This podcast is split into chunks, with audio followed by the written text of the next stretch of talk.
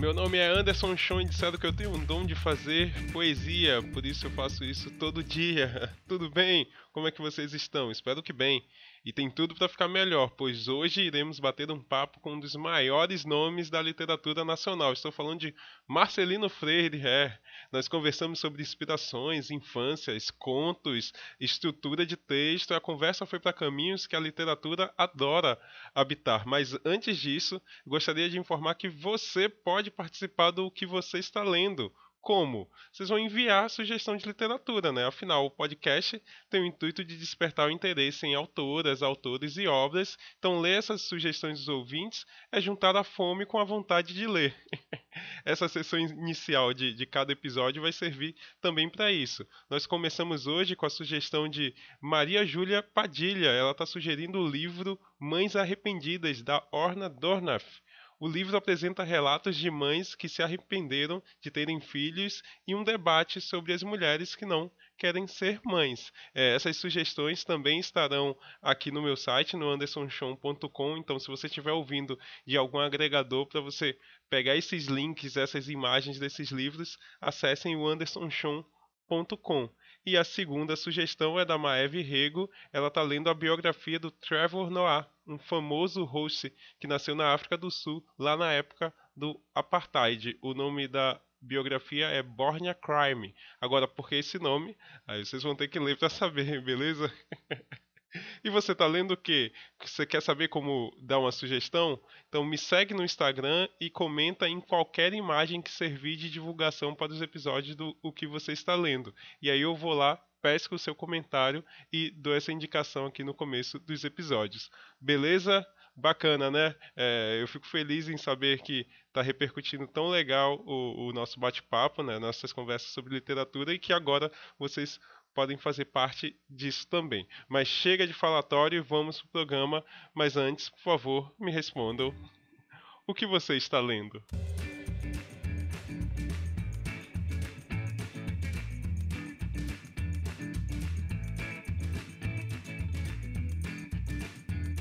Bom dia, boa tarde, boa noite. Eu me chamo Anderson Chon e esse é o podcast de leitura e literatura O que você está lendo. E hoje acho que atingimos o nosso primeiro ápice, pois o convidado é um dos maiores escritores da literatura brasileira.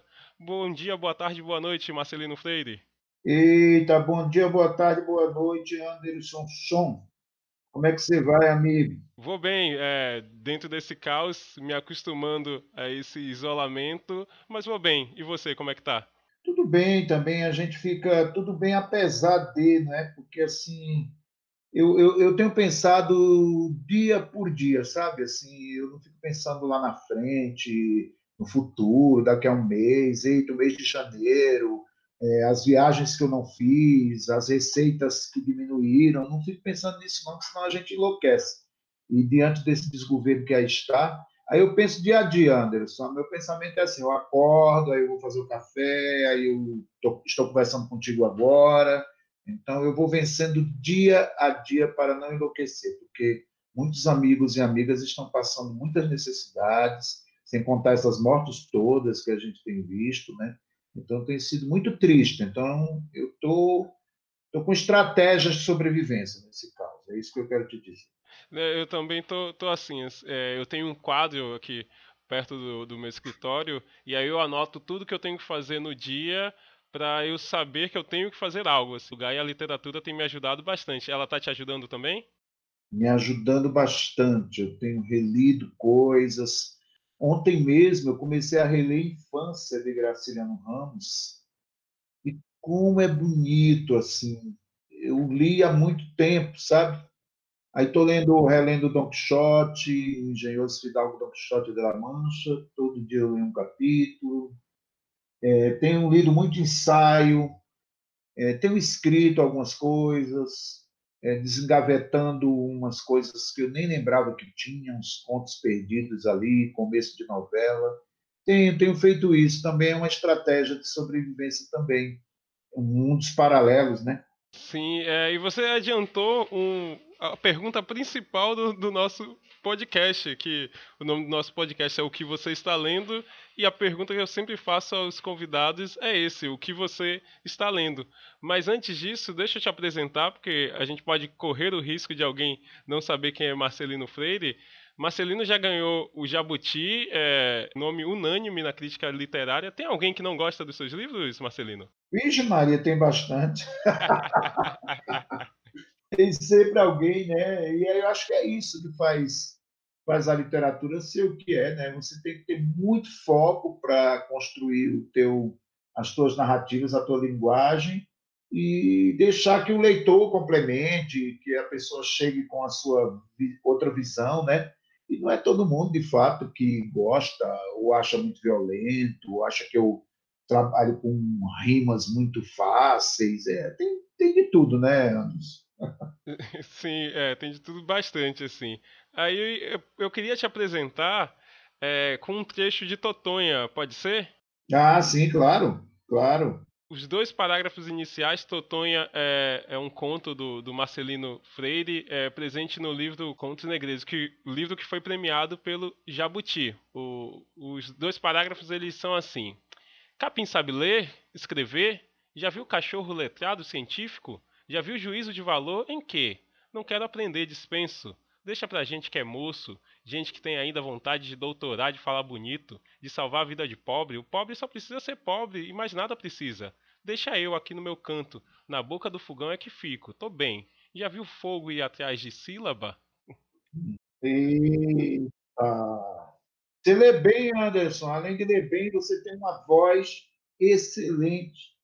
Você, além de fazer esse podcast, você tinha que apresentar um programa todo dia, meia-noite, ler um conto lá. Anderson John lê. Estou falando para você, é verdade, cara. Pô, boa ideia essa. É, ler um conto aí a uma hora, meia-noite.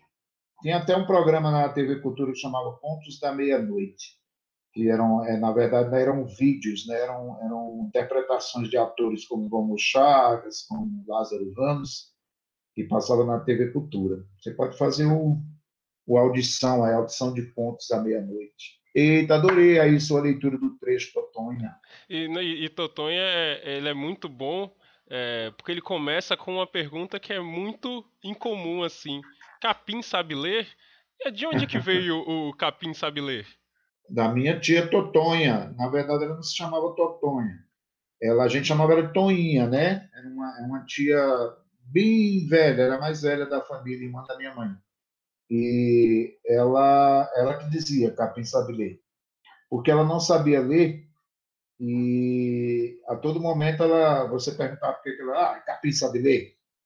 Então era essa frase que ela, que ela usava e eu é, fiz uma defesa da minha tia Totonha, porque é, existe muito essa coisa de que você tem um diploma debaixo do braço, você já é alguém na vida, né? E, to, e minha tia Totonha, quer dizer que ela não era ninguém na vida, só que ela não queria aprender a ler. Ela era uma mulher sábia, uma mulher honesta, uma mulher inteligentíssima, sensível. É, então, eu faço uma defesa disso, né? Da linguagem da minha tia Totonha, a linguagem que a vida deu para e o quanto que ela deu para a vida, né? O quanto que ela também ofereceu para o outro, para a outra, né? Aí eu faço uma defesa, aí começo com a frase dela, mas vou inventando outras frases pelo caminho. Mas essa defesa que ela faz, essa defesa que ela faz da linguagem que vem da terra, da linguagem que vem do corpo, da geografia, da pessoa, né? Então é um pouco isso aí, veio da, da minha tia. Você é, usa bastante eh, pessoas vivas, pessoas que existem no, nos seus contos, nos seus escritos. O que, que qual é a melhor matéria-prima para escrita? Seria o passado, o presente ou o futuro, Marcelino? Atualmente, pense bem, a gente está num momento pandêmico. Aí me parece que o futuro a gente olha para lá, a gente não sabe o que vai ser. O presente está tortuoso demais. E aí eu tenho aproveitado esses dias de quarentena para me, me assegurar no passado, né? Eu tenho visto muitas fotografias, organizei fotografias, organizei, organizei papéis antigos, encontrei originais de escritores, cartas, coisa que fazia tempo que eu não tocava com as minhas mãos. Né? Essa garantia do passado tem sido muito constante para mim. Embora eu trabalhe muito com essas vozes do passado, a voz da minha mãe é muito imperativa no que eu escrevo, eu já citei aqui minha tia Totonha, é, os ruídos e os barulhos da minha casa nordestina, eu carrego comigo sempre no que eu escrevo. É, sinto que esse, esse passado sonoro é o que faz o presente da minha escrita. Né? É, então, tanto é que eu sempre digo que o livro que eu mais leio é A Rua, mas eu só percebo os sons da rua, as frases da rua, porque o meu ouvido já está colado nesse trauma sonoro que vem do passado. Quando eu digo trauma sonoro, é porque a voz da casa, as agonias da minha mãe, as ladainhas, as rezas, tudo isso fez o meu ouvido ficar aguçado para qualquer pessoa que eu vejo gemendo do mesmo jeito, rezando do mesmo jeito, gritando do mesmo jeito. Esse ensinamento vem desse passado aí. E, e, tem como desligar disso, assim, porque o que eu percebo enquanto escritor que parece que tudo que está ao nosso redor, de alguma forma, serve como inspiração, serve como matéria-prima. Tem alguma hora que você vira a chave para você só viver ao invés de estar tá olhando tudo com olhos do escritor? É verdade, viu? Ah, ninguém pode ser amigo de escritor, não, viu? Escritor não, é, escritor não tem família, a família vai, vai ser matéria-prima para o que ele escreve, não tem amigo. Você sempre salva uma frase, nunca um amigo, sabe? Um amigo diz uma frase ali, quantas frases é, amigos já disseram para mim que viraram pontos, né? É, mesmo essa frase da minha tia Totonha, é, frases de amigos, histórias que meus amigos contam e que eu fico ali ligado na linguagem que eles estão usando na hora de contar aquela história o tempo inteiro a gente está escrevendo, né? O tempo inteiro, não tem jeito assim, é o dia inteiro é, escrevendo, é, percebendo a palavra, em contato com a palavra, como a gente estava falando aqui de leituras, né? Então, eu tenho lido muita poesia também nessa quarentena. O tempo inteiro é esse trabalho aí aberto para a palavra, né? disponível para a palavra. Porque as palavras e os poetas nos socorrem, viu? é, nessa época aí que a gente não sabe para onde é que a gente está indo, um momento inédito na história da humanidade, eu vou ali procurar pelos poetas aí que já morreram e de lá pulam palavras para explicar esse caos que a gente está vivendo hoje. E, e, o impressionante dessas palavras é que elas são melhores, pelo menos eu acho, quando elas parecem não significar o que elas querem significar, né? Quando elas é. estão mostrando pra gente algo que está muito atrás ali do, do sentido denotativo delas, né? Exatamente, olha, e você observar, pergunto assim sempre, nessa época de pandemia, como é que a gente enxerga o trabalho do artista, do poeta e tal. Um poeta sempre chegou antes a um lugar é, do que a gente, sabe? Então, vai ter sempre uma palavra, uma maneira de, de apontar o olhar, de, de enxergar coisas que a gente não consegue enxergar. Porque os economistas, todos eles, eles têm é, é, teorias sobre o que está acontecendo, o que vai acontecer com a economia mundial. E a conversa de todos esses economistas é uma conversa igual, né? um consenso ali econômico, é, a partir de estatísticas, de números. Historiadores vão ter também um consenso e vão mostrar como que a pandemia se deu em outros momentos da história da humanidade, todos ali também vão trabalhar nesse consenso histórico. O artista chega onde? No contrassenso. O artista ele aponta particularidades, peculiaridades que só o artista consegue enxergar de uma solidão particular ali é, nessa quarentena, de uma de uma senhora já de idade sofrendo ali enclausurada no seu apartamento sem ninguém para cuidar dela e ainda sendo colocada num grupo de risco que assusta a todos que estão ali ao lado dela, achando que ela vai contaminar todo mundo, ou que ela está doente, etc, etc. O artista vai olhar para essa figura ali, o poeta vai olhar para aquela figura, o prosador vai olhar e vai contar uma história muito particular que vai ser uma história universal, porque o que ele tocar naquela naquele personagem estará tocando em vários outros personagens espalhados na quarentena mundial, né? Então é isso, eu acho que o olhar do artista, o papel dele. Né? Isso faz com que a gente possa entender que o artista, o, o escritor, ele conta histórias que na verdade já existem, né? Ele só é meio que um mediador delas, tipo, ele faz com que outras pessoas conheçam aquela história, mas não necessariamente ele está criando, ele só está registrando aquela história? É, é, muito interessante essa sua pergunta, porque eu fico imaginando assim, que repertório que, tro, que traz, que repertório que traz o olhar daquele poeta, né? Porque eu posso ver uma coisa que você, Anderson, não viu, e você vai ver uma coisa que também eu não vi porque a minha geografia não é a tua geografia, a minha infância não é a tua infância. Por que, que determinado poeta fica tão incomodado com uma frase que ouve na rua e o mesmo poeta está passando por aquela mesma rua e não ouviu aquela frase, ouviu uma outra? A mesma coisa em relação à leitura. Eu posso ler a obra inteira de um, de um Drummond, do Carlos Drummond de Andrade, e eu passo um, por um determinado verso que eu não enxergo. Aí você vai lá e lê a mesma poesia e elenca e destaca, elenca não, destaca aquele verso como muito importante para a compreensão do mundo à tua volta. Então, a gente carrega um olhar da gente, umas, umas, umas feridas muito, muito particulares, é, uma, uma, um olhar muito particular, então, por que que para mim vai ser de uma maneira e você de outra maneira? E por que que eu escolhi contar aquela história daquela velha naquele apartamento? O meu olhar, ele se compadece, ele vai diretamente àquele foco, aquele aquele ponto da narrativa. Por que que outra pessoa vai falar sobre é, ficção científica no ano de 3047? Que olhar é desse escritor de ficção científica?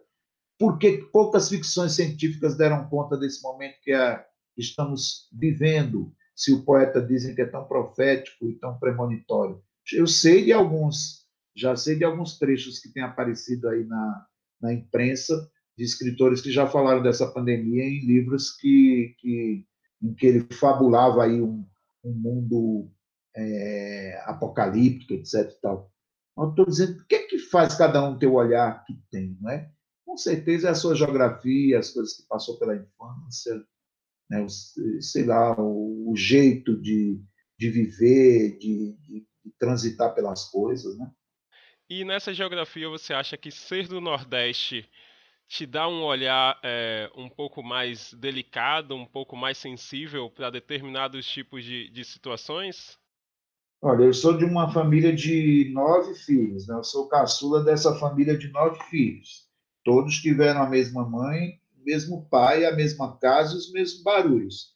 Por que é que eu escrevo tão aperreado com essas rezas, essas ladainhas da minha mãe? Essas ladainhas não atingiram o ouvido de todos os outros oito filhos? Então, por que, que eu especificamente colei no meu ouvido esse trauma sonoro que carrego para a minha literatura? É muito curioso, porque cada um, de fato, carrega consigo a sua sensibilidade, seu repertório. Eu seria um outro escritor se eu tivesse nascido em outro lugar, em outra família, em uma outra casa, com certeza. A gente carrega a geografia da gente com a gente, né? É, os, os, os, o ambiente mesmo familiar, as injustiças sociais que, que acompanhamos, é, que sentimos, é, as frutas que comemos, tudo isso é repertório, né? Tudo isso é repertório. Um dia só, um diazinho, um diazinho na minha infância já renderá um romance inteiro, um, um diazinho, um dia único na, na sua infância, Anderson, vai render possivelmente todo o repertório daquilo que você escreve, daquilo que você sente. Não sei se somos mais sensíveis, mas temos geografias é, muito, muito particulares, né? E é essa geografia que a gente carrega com a gente. E além das geografias, eu acho que a gente carrega com, com a gente uma responsabilidade de ter na palavra né, a, a principal função da arte. E às vezes eu acho que a palavra ela pode ser um pouco desagregadora, porque diferente da música que está ali no sentimento, né? Eu posso ouvir, eu posso ser um cara não considerado letrado pela sociedade e ouvir uma música e embalar o sentimento e, e assistir um filme e conseguir ter aquele sentimento assim. Mas no livro, se eu não for letrado do jeito que a sociedade me pede, talvez eu não não consiga compreender ele bastante assim. Como é que eu faço para que o livro consiga chegar com mais, uh, posso falar assim, com mais facilidade para determinada camada social? Pela emoção, pela paixão. É, é, é, é, ler um livro não é ler pelo, para entender o livro, é ler para sentir o livro. E houve-se muito, exatamente, há ainda muito esse distanciamento em relação à leitura, porque a leitura e a literatura foi sempre é, feita e adotada para é, o aluno responder a uma pergunta assim que lê um poema. Né? Ele lê um poema para depois responder o que é que o poeta quis dizer com aquele poema. Aí a pessoa fica desesperada, né? Em vez de sentir o poema, quer, começa a entender, querer entender o poema, porque sabe que vai ser perguntado imediatamente o que é que o poeta quis dizer com aquilo, de qual escola o poeta pertence, o que é que a sociedade é, a, a, volta daquele poeta é, formou politicamente, historicamente, para ele ser o escritor que ele é, puxa, é muito difícil. Agora, quando a poesia chega pelo sentimento, quando você encontra um professor assim, é, como eu encontrei vários apaixonados pela literatura, e começava a ler um conto para mim, e eu ficava completamente tomado pela leitura apaixonada daquele professor. Eu não entendia nada historicamente, sociologicamente, do contexto daquele conto, mas aquele conto me perturbou. E aí eu fui atrás de outros contos daquele autor. Aconteceu isso com a poesia do Manuel Bandeira. Então, tinha uma professora apaixonada pelo Manuel Bandeira, e quando ela dizia os poemas dela, de, dele, quando ela dizia os poemas do Manuel Bandeira, eu ficava completamente apaixonado é, por aquela poesia a ponto de ir atrás de mais poesias do Bandeira.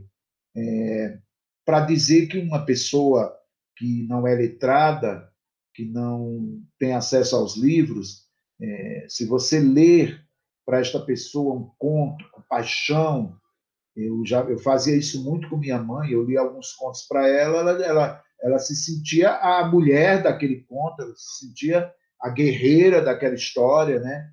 É, pela maneira como aquilo chegava ao ouvido da minha mãe. Então, é pela emoção, eu creio que pelo sentimento, que a gente pode chegar a vários outros ouvidos, né? Sem a solenidade e sem uma espécie de, de adoção excludente da literatura, uma adoção do só é privilegiado que lê e lê para, para entender e responder a perguntas muito objetivas. Não é isso, né? É, uma vez eu fiz uma atividade com os alunos que a gente estava escrevendo poesia. E aí eu pedi para eles escreverem poesias que com palavras que só tivessem é, nas três primeiras letras iniciais dos seus nomes. Por exemplo, meu nome é Anderson, então eu só poderia escrever palavras com A, N e D. E aí eu tinha que construir uma poesia só com palavras que iniciassem com essas letras. Assim.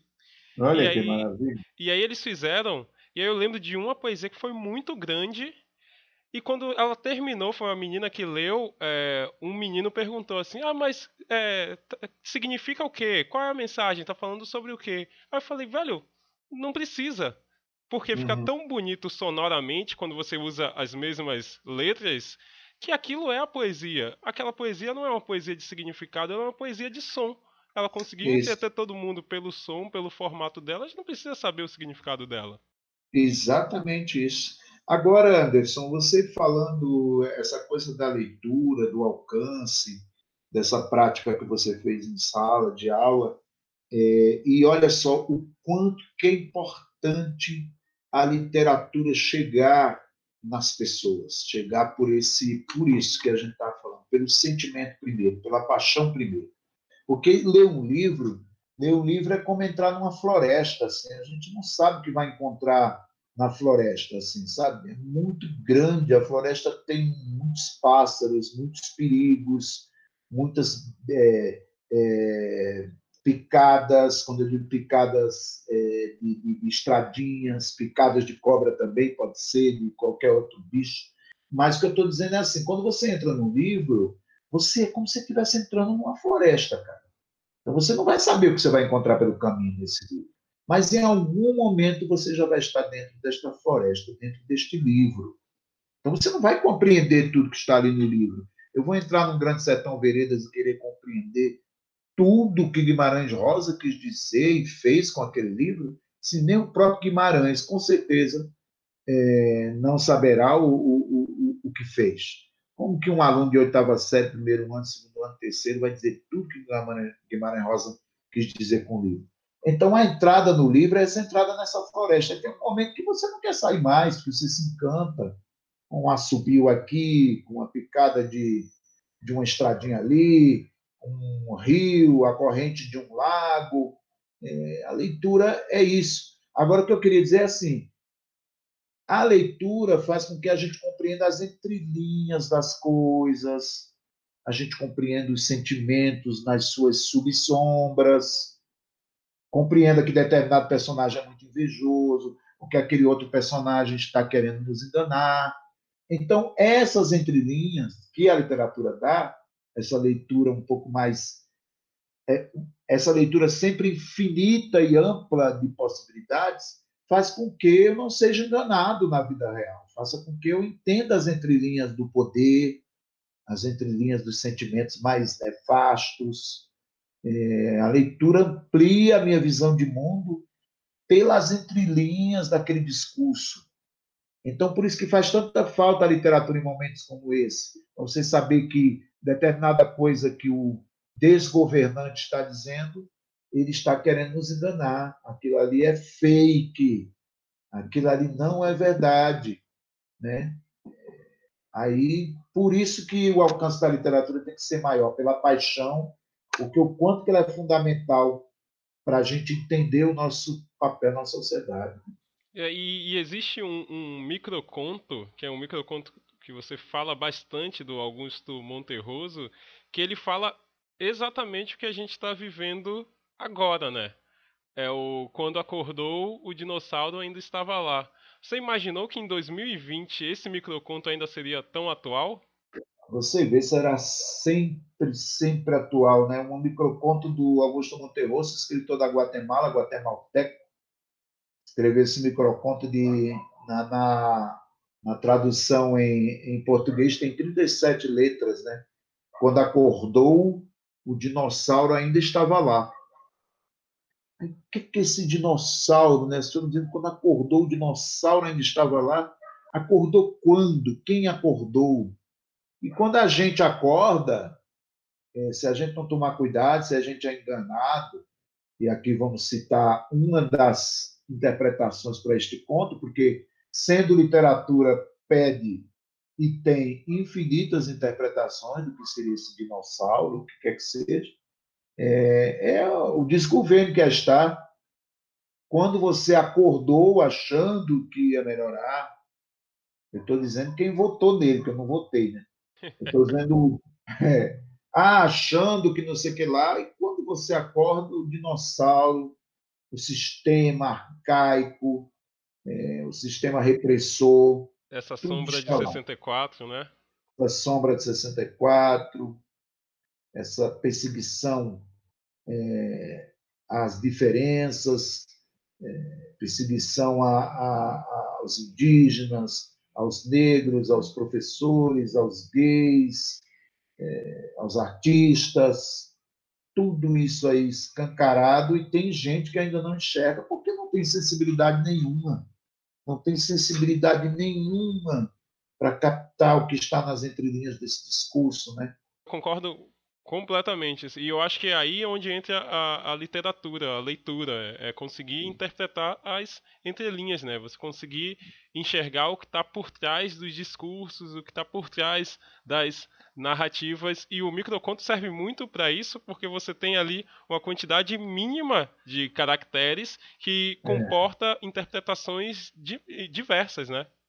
É. E quando, quando chega a poesia na vida da gente, assim, na vida do estudante, vamos colocar aí, quando a poesia chega na vida do estudante, imediatamente ele cria uma, uma recusa ali, né? ele diz, mas que é isso? Cadê os pontos que estavam aqui? Cadê as vírgulas? O que, que esse poeta está dizendo? É... que metáfora é essa? Não sabe nem, nem às vezes não, houve uma coisa ali, não, não sabe o que é, que é metáfora, diz, mas o que, é que ele está dizendo que o sol é, é, é, é, sei lá, o sol é uma grande solidão no espaço. O que é, isso? Solidão? Não entendi. Aí começa aquela confusão. Exatamente porque a poesia tira tudo do lugar, né? A poesia amplia a nossa visão de mundo, aquilo que a gente não está enxergando, aquela palavra que estaria ali é, está ali no seu sentido mais amplo, no seu sentido mais metafórico, mais mais bonito da palavra, como sua grandeza, né? de, de espelhamento das coisas, né? É, aí vira uma recusa, porque quer o, o, o texto pragmático, o texto que é o que é, né? e não trabalhando o sonho, a imaginação, né? E aí a pessoa fica, cadê, cadê o ponto que estava aqui? Porque eu aprendi que quando eu coloco um ponto final, depois vai uma inicial maiúscula, cadê as iniciais maiúsculas? Esse poeta escreve só todo em minúsculo, aí vira uma confusão, ah, não gosto, não entendi. Porque quer algo que, é, que, que seja para entender e não para sentir, para perceber, para observar, para enxergar. Eita, é muita história.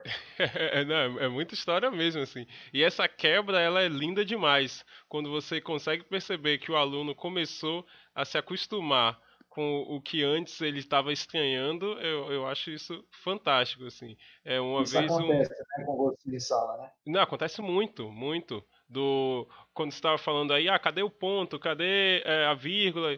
É, no meu caso, o que eles estranham muito é repetição de palavras. Tipo, ah, não, mas essa palavra está muito repetida. Assim, eu falei, velho, é poesia, pode, é, faz é. sentido, tem mensagem. E aí eu sempre mostro para eles um poema meu, se chama Te Amo que é um poema hum. que conta toda uma história de um, de um relacionamento, mas só usando quatro palavras e a repetição dessas quatro palavras.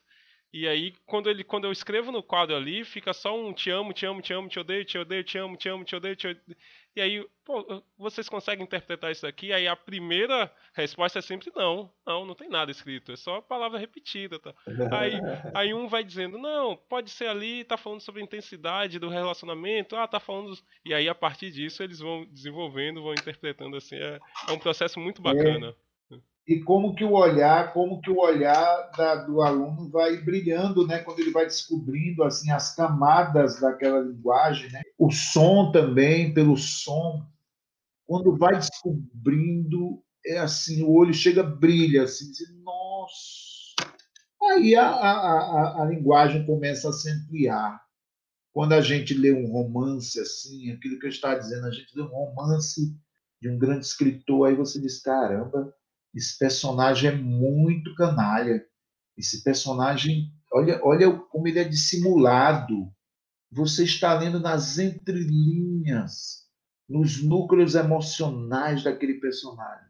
Eu lembro que quando eu li a Metamorfose do Franz Kafka, eu tinha 15 para 16 anos, eu terminei de ler assim, em uma família grande, né? Aí eu, na minha casa, eu olhava para as pessoas e eu dizia: quem será que estaria do meu lado se eu acordasse transformado num inseto monstruoso? Porque, para quem não sabe, a metamorfose conta a história do Gregor Sansa, que acorda uma bela manhã transformado num inseto monstruoso. Então, a família toda se, se entra, em, entra em crise, né? E não sabe o que fazer com aquele filho transformado num inseto dentro de um quarto. E aí eu terminei de ler o livro e digo, se eu acordasse transformado num inseto monstruoso, quem nesta casa estaria do meu lado. Aí eu olhava para um, olhava para outro, olhava para minha mãe e dizia, ela, ela estará, ela estará.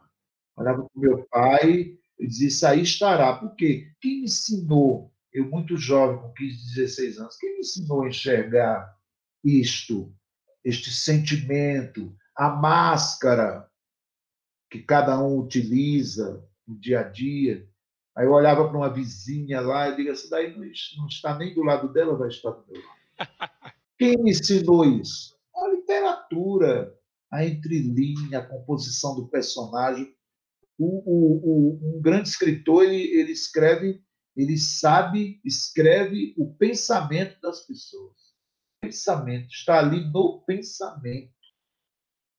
É, aí a gente ler o pensamento de alguém é muito poderoso. É muito poderoso. E o escritor faz isso. Eu sempre achei que o, o Metamorfose, eu lembro quando eu terminei de ler, a sensação que eu tinha é que ele estava falando sobre um filho que naquela época tinha se assumido homossexual. Eu, eu, eu sempre vi Olha, que sim, dessa sim. forma assim que a mesma coisa que ele sofreu por ter virado um inseto, uma pessoa naquela época sofreria se ele se assumisse homossexual. Do mesmo jeito que o Frankenstein da Mary Shelley, eu sempre li como se aquele monstro fosse negro. E aí a sociedade é, olha para o monstro como a sociedade olha para os negros, assim. É, eu acho você que falou tudo. É, você falou tudo que é a partir, olha só, olha só, é a partir da composição daquele personagem, uma composição universal com seus sentimentos mais universais, que você transfere para aquele personagem aquilo que, que você está olhando a sua tua compreensão de mundo, né? Aí você olha assim, você diz, poxa, esse em algum momento eu me sinto dessa maneira. Em algum momento eu me sinto dessa maneira do jeito que o Frankenstein. É, Olha que coisa. É, e é exatamente isso. Ele não só está falando daquele monstro, aquilo ali é uma grande metáfora para alguma coisa que você observa no outro, você acha errado a maneira como, como as pessoas encaram é, a sexualidade do outro e a metamorfose, mas não tenha dúvida nenhuma que é desde um desde alguém que está ali, acordou de repente, era um menino era um menino, era um, um filho que financeiramente cuidava da família, é, mantinha a casa, de repente acorda se transformado num inseto monstruoso. Vamos substituir, de repente, no outro dia, aquele menino diz que é homossexual. Aí a família toda que achava aquele, aquele menino, e aí? O que, que a gente vai fazer com o filho homossexual? Ou então o menino de repente descobre que tem uma doença, foi contaminado por uma doença, ou então sofre um acidente e fica é, inválido em casa. Como é que fica agora a família para cuidar desse menino? Se ele era bom quando ele, quando ele é, era, era igual a todo mundo, digamos, né?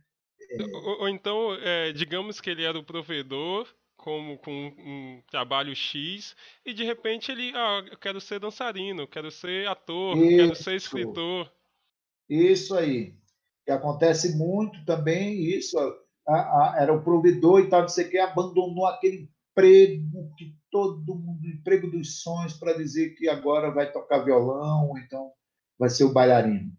Rapaz, é, segure. Quem é que vai ficar do lado dele? Quando eu li a Metamorfose, eu me senti nesse deslocamento, porque eu já estava, ah, aquilo que a gente estava conversando no começo, aqui, no começo do nosso papo, de que o que é que faz a gente ser escrever e sentir e perceber as coisas que a gente percebe? Claro e evidente que eu já sabia que ali em casa eu era um dos poucos, se não o único, que estava sempre com o livro para cima e para baixo, lendo, lendo, lendo, lendo, lendo. Aquilo já era uma marcação de território, né? de sensibilidade, de desvio. O que, que esse menino tanto lê? Ou é doido, não é? ou é doente. E de tanto ler, de tanto ler, de tanto ler, você vai sendo colocado à margem, aí a exigência, casamento, não vai trabalhar, cadê a namorada? essas exigências todas ali, né? De uma família que se você não tem um trabalho, se você não tem uma namorada, se você não tem nada muito claro da personalidade que você vai erguer, quem é esse menino que lê tanto? O que, é que ele quer fazer da vida? Quer ser escritor, fazer teatro? Então, quando a gente lê Metamorfose, a gente está nesse né, no corpo daquele rapaz que acorda transformado no sete construído. Não há dúvida nenhuma. E as nossas feridas serão as feridas dele. E cada um traz a sua ferida muito particular. Né? E a grandeza da literatura é essa.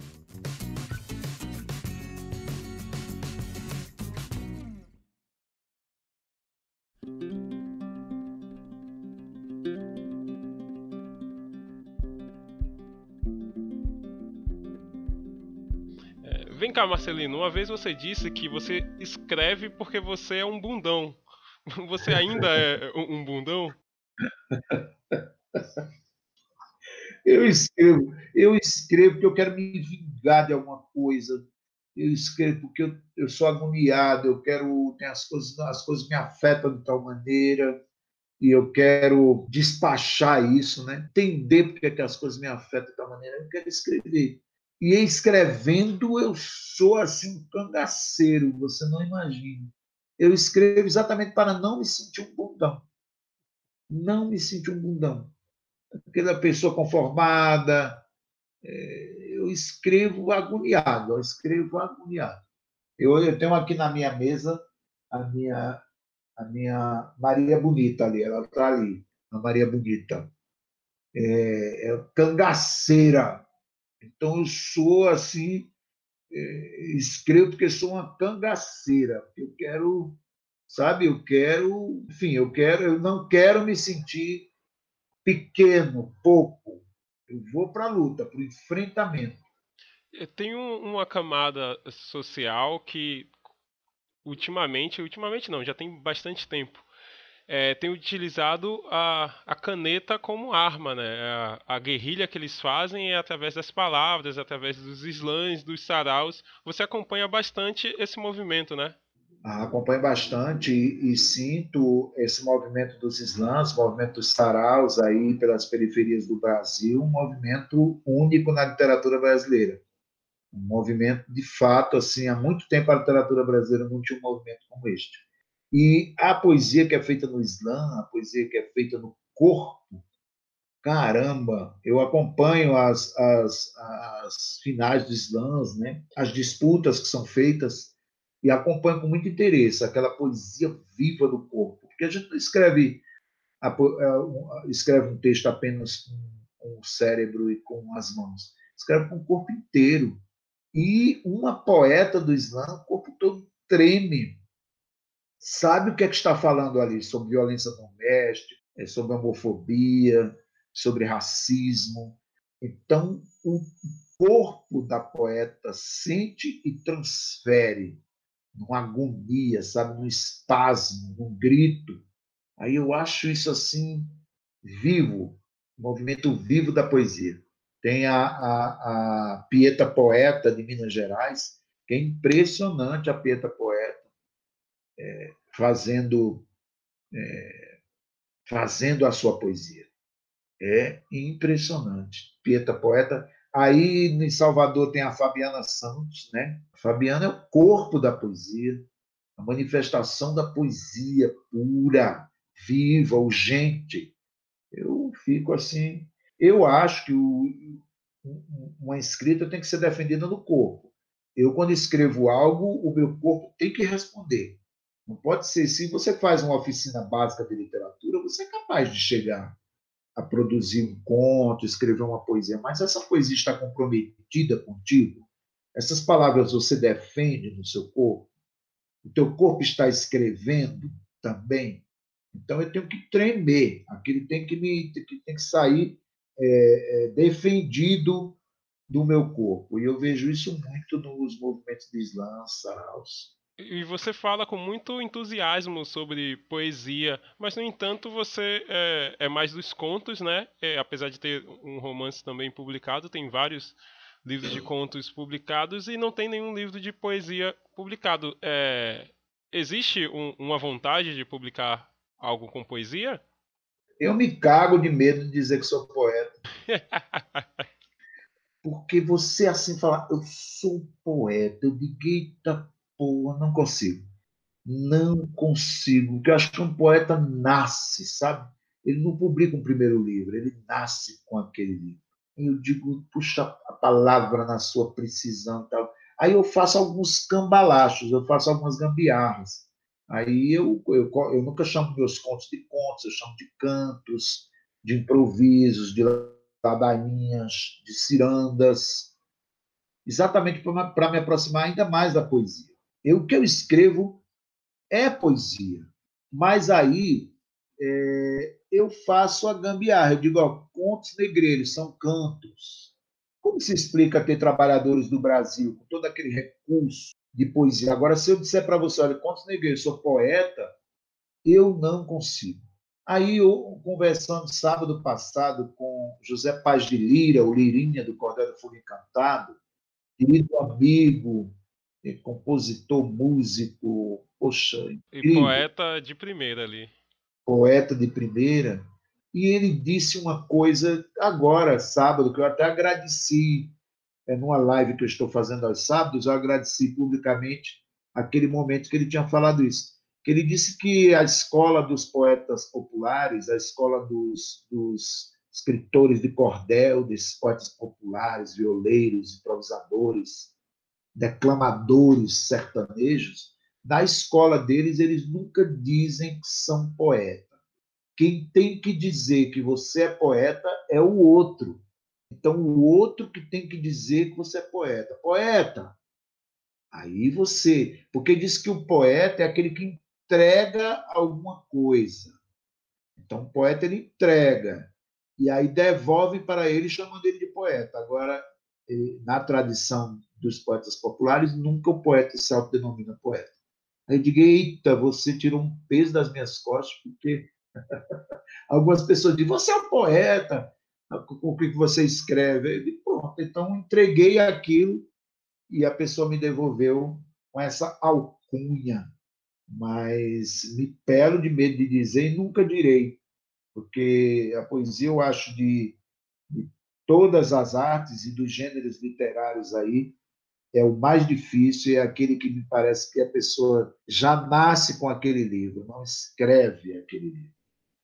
É, você não disse que é poeta, mas professor você diz que é, ou, ou também não, não, não, se acha um não, professor? Professor também, ave Maria. Tanto é que eu tenho dificuldade de dizer, é, coordeno oficinas de literatura há um tempo, dificuldade de dizer a nossa aula, eu digo nosso encontro, é, os participantes da oficina, não digo oficineiros ou, ou é, é, eu não chamo de alunos nem de alunas, eu digo participantes, eu me pego assim, porque eu estou aprendendo também.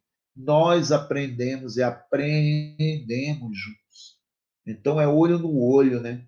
Eu estava agora há pouco, eu fiz o audiolivro do Paulo Freire, educador pernambucano, já falecido, mestre Paulo Freire, escreveu Pedagogia da Autonomia, Pedagogia do Oprimido, etc, etc, etc. A importância do ato de ler e a importância não é, de, é, não, não é o olhar de quem ensina e o olhar de quem aprende, é, o olhar de cima para baixo, ou aquele olhar de hierarquia, é um olhar conjunto, cúmplice. E ele fala muito isso, porque eu gravei o audiolivro dele, esse já está aí nas plataformas, que é a Pedagogia da Autonomia, é, esse livro lido por mim.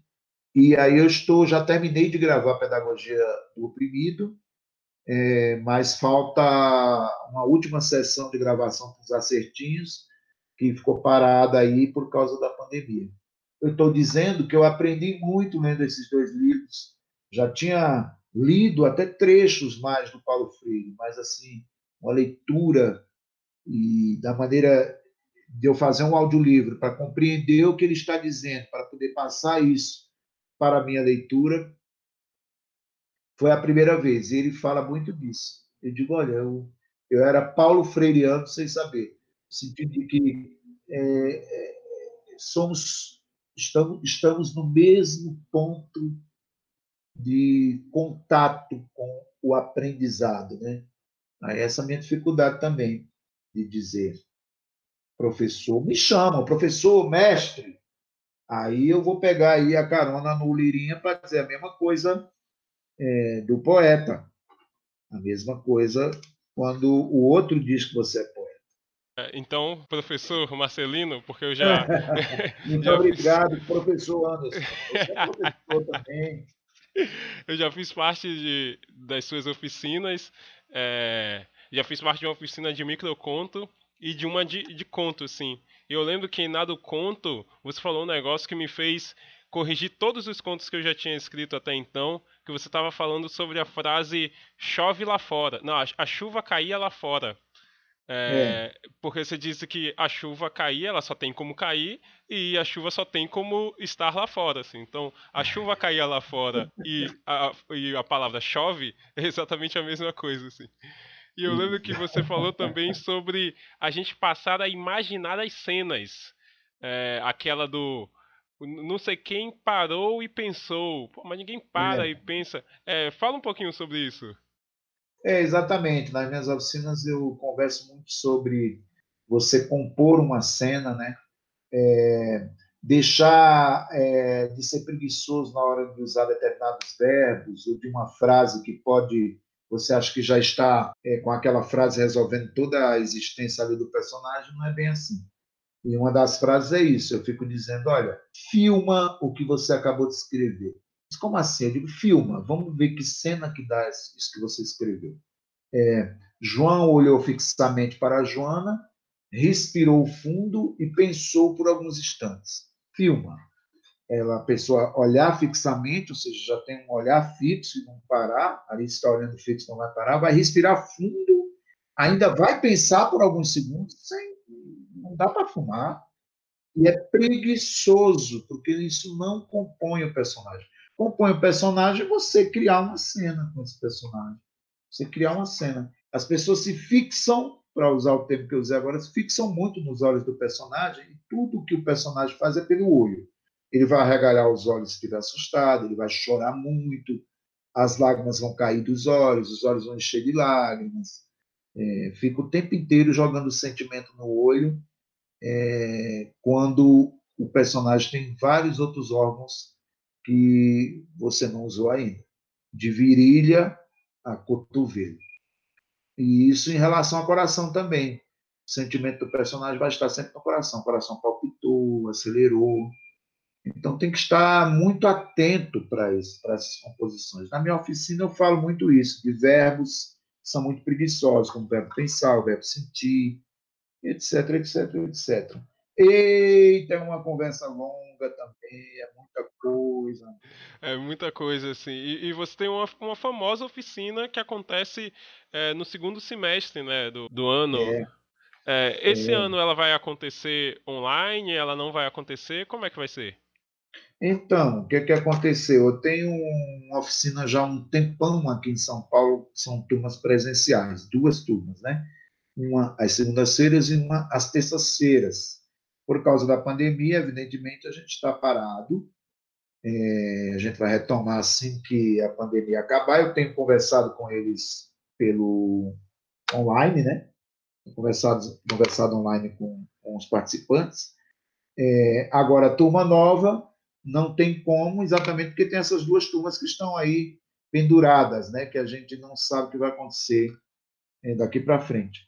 Agora, eu tenho uma oficina que já está pré-gravada uma oficina que já tem há dois anos eu gravei, é, é bem, é, é bem, muito bem gravado, o pessoal é muito profissional e as pessoas têm é, acessado essa oficina, né? comprado aí o, a aula, né? aí entre aspas, hein? aula entre aspas. Tenha comprado aí essa oficina que já está no ar, é numa plataforma chamada Navega é, navega.art. Na, é, é isso. O arte sem E. navega.arte.br. É, lá tem Lázaro Ramos com atuação, tem é, Ana Mulaier de roteiro de cinema e eu com literatura. Essa oficina vocês podem encontrar nesse navega.arte.br.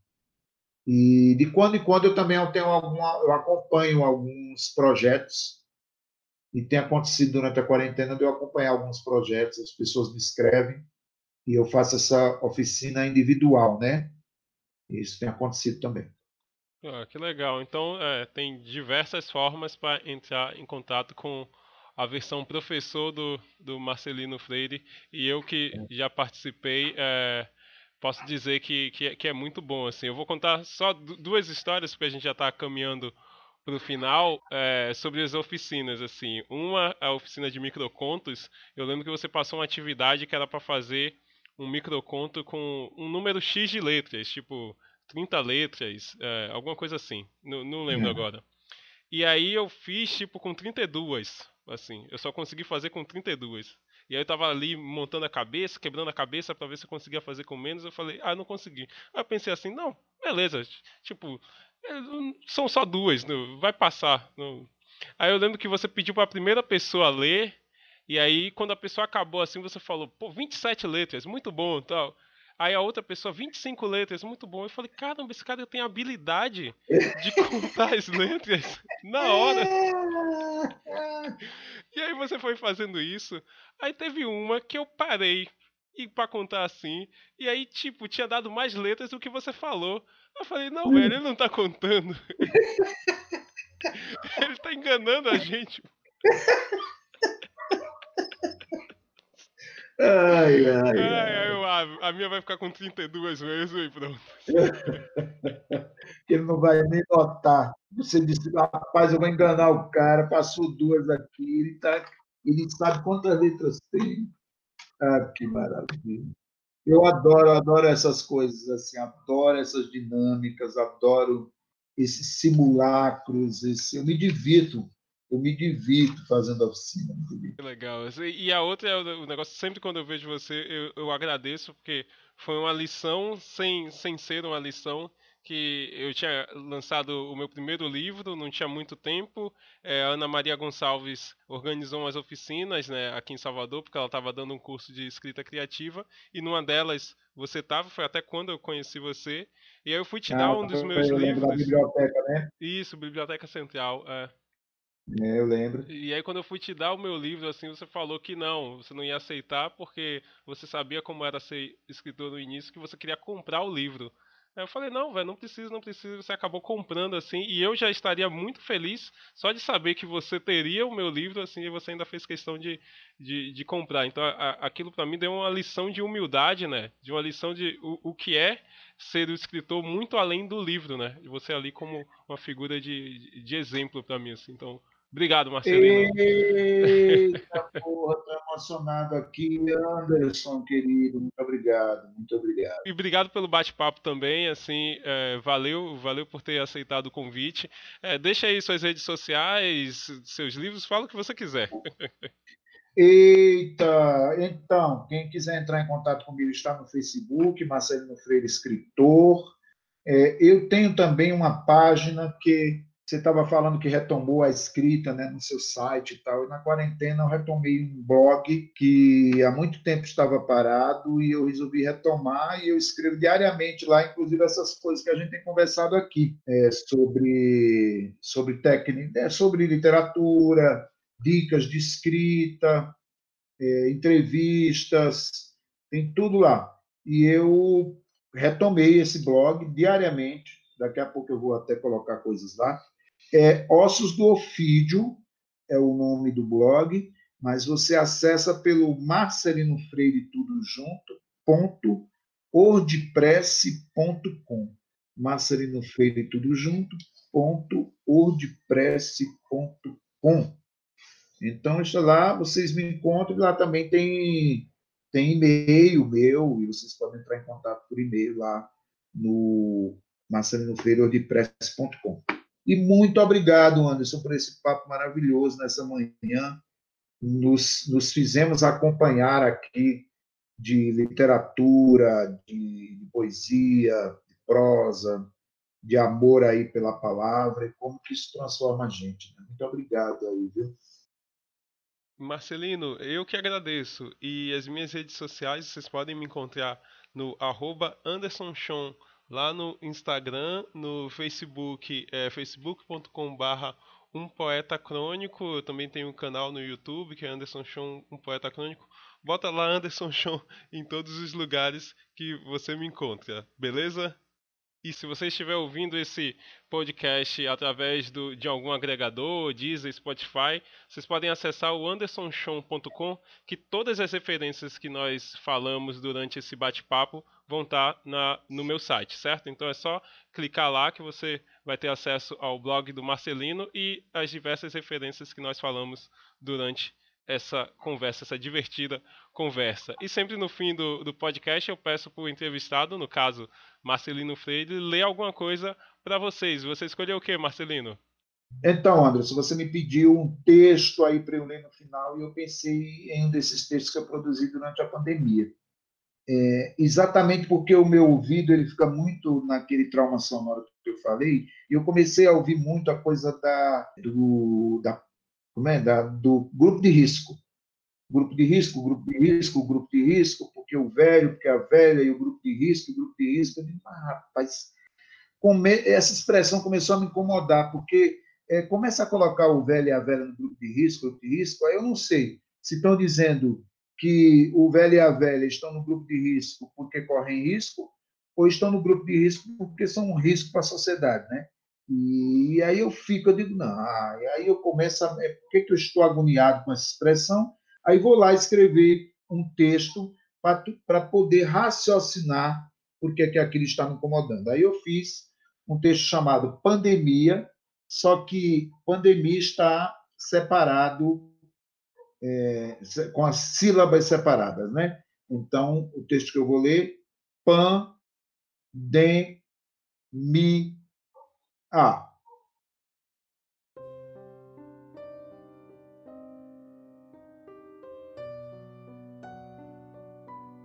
Velho, só porque meu pensamento flutua enganchado no teto, em alguma moldura à vista no horizonte da praia, em frente à praça, o quanto eu sonhava e remoía.